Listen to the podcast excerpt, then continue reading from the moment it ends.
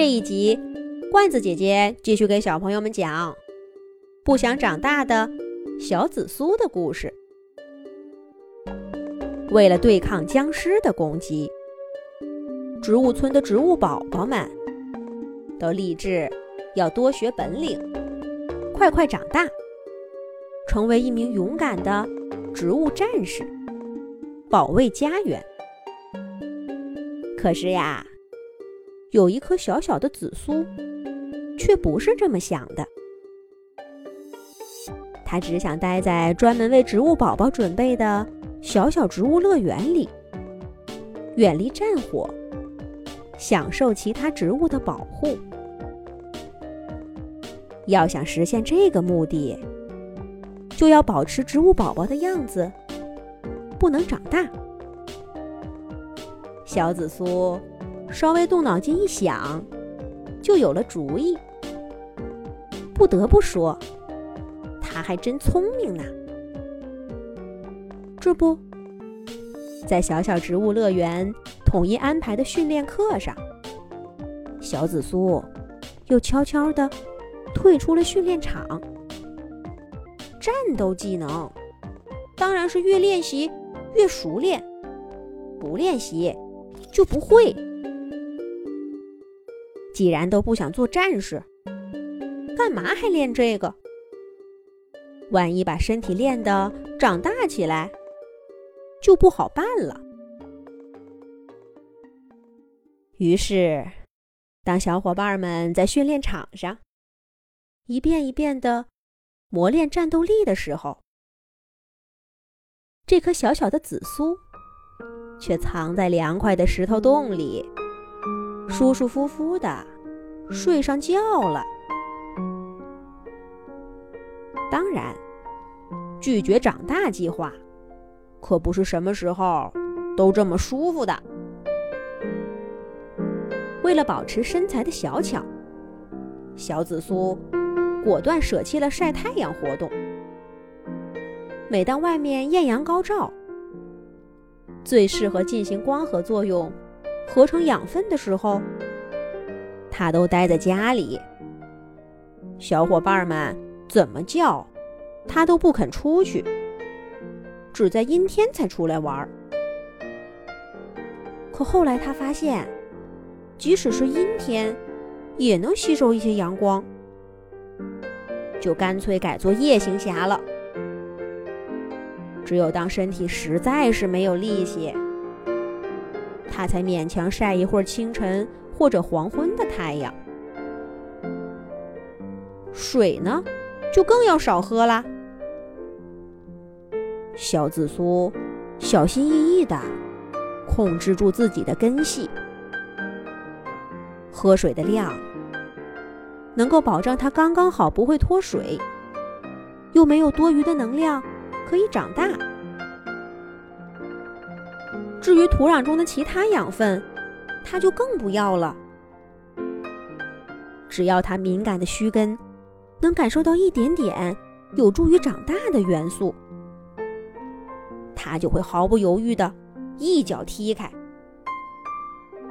根本不允许那些东西靠近自己的茎和叶子。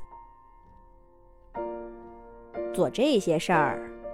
当然，常常是痛苦的，要忍受住饥饿和无聊，还有身体的阵阵虚弱。更重要的是，这些并不是被迫的，而是自主的选择。所以呢，就要面对更大的诱惑，就晒一会儿太阳吧，浑身暖暖的，可舒服了。就再多喝一口水吧。那片小叶子，要是能舒展开，肯定比现在自在多了。哎呀，那块含有养分的土壤，闻起来真是太香了。就过去，过去待上一会儿吧。这些话。有的时候是伙伴们说的，但更多时候却来自小紫苏内心的声音。但无论是哪儿来的，小紫苏都坚定的拒绝了。我不要长大，不要去战斗。这个想法比什么都强烈。在小紫苏的坚持下，他的愿望果然达成了。一年以后，小伙伴们都长大了，练就了一身本领。当初的小土豆站在小紫苏面前，就像一堵墙一样，能挡住所有的阳光。更别说南瓜那个大个子了。小紫苏站在他左边。都看不见他右边的身体能伸展到什么地方。小豌豆也不能貌相，它的茎依然细细的，叶子薄薄的。可是它发射出的豌豆炸弹威力无穷。茄子大叔惊叹：“别说是个普通的路障僵尸，就是僵尸王来了，吃上两弹也够他受的。”小伙伴们都要离开小小植物乐园，去做一名勇敢的植物战士了。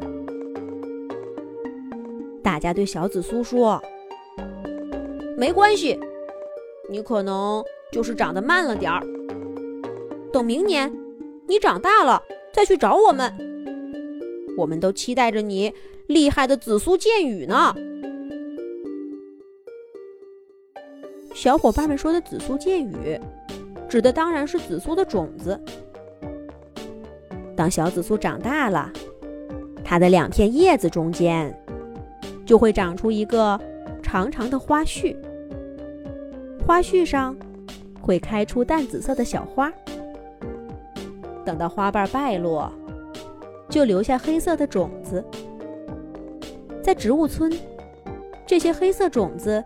是厉害的武器，它们可以像袖箭一样，不动声色地喷发到僵尸的身上，让他们受伤。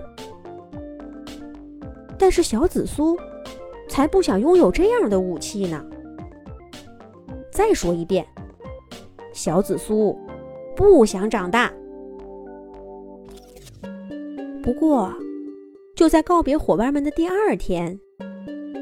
一件不同寻常的事儿发生了，把小紫苏吓得出了一身的冷汗。是什么事儿呢？下一集讲。